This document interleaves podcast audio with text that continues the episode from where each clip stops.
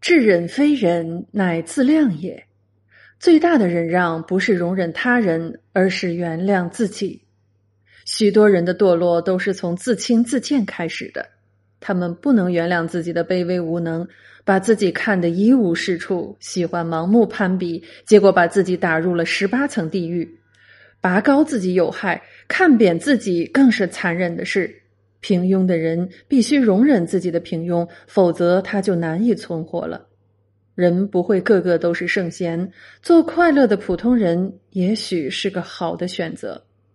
秦朝末年，夏侯婴早年是个车夫，他和四上亭长刘邦结为好友，常在一起谈论天下大事。一次，有个读书人听他夸夸其谈，在一边嘲笑说：“你赶好车便是尽职了，天下事不是你应该知道的。”你不怕别人笑你吗？夏侯婴并不生气，他对读书人说：“我只是好奇而已，自求快乐，哪里是当真呢？我知道自己的本分，谢谢你对我指教了。”夏侯婴和刘邦玩耍时，刘邦不小心把他碰伤，此事被人告发，刘邦顿时惊恐不已。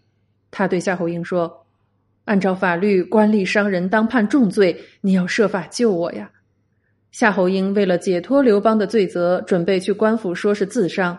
他的一位朋友说：“欺骗官府也是一条大罪，你要吃很多苦头的。”夏侯婴道：“我若不去，刘邦必受惩治，只有这个法子才能救他。我没有别的能耐，吃点苦头算不了什么。”夏侯婴被官府关在狱中审查，杖责几百，一年多之后才被放出。刘邦感激不已，致谢说。我误伤了你，你不仅不怪我，还为我下狱申辩。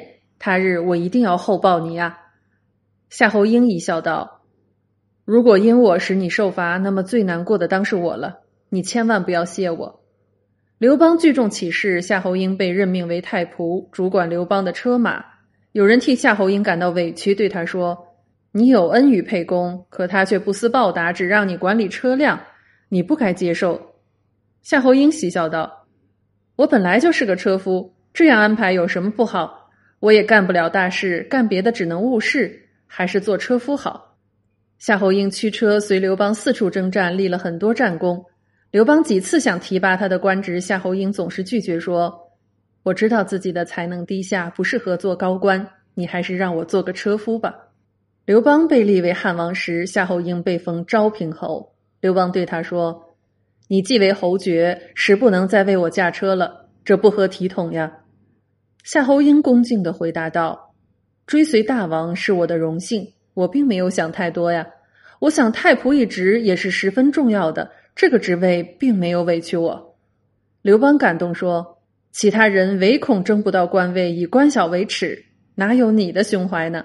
你是无怨无悔的为我尽力，其他人应该感到羞愧了。”刘邦和项羽征战时，一次汉军大败，刘邦乘车而逃，途中遇见刘邦的儿子和女儿，夏侯婴令车停下，把二人抱到车上。楚军在后紧赶不放，刘邦的车子人多超重，速度很慢。刘邦担心被俘，几次把儿女推到车下。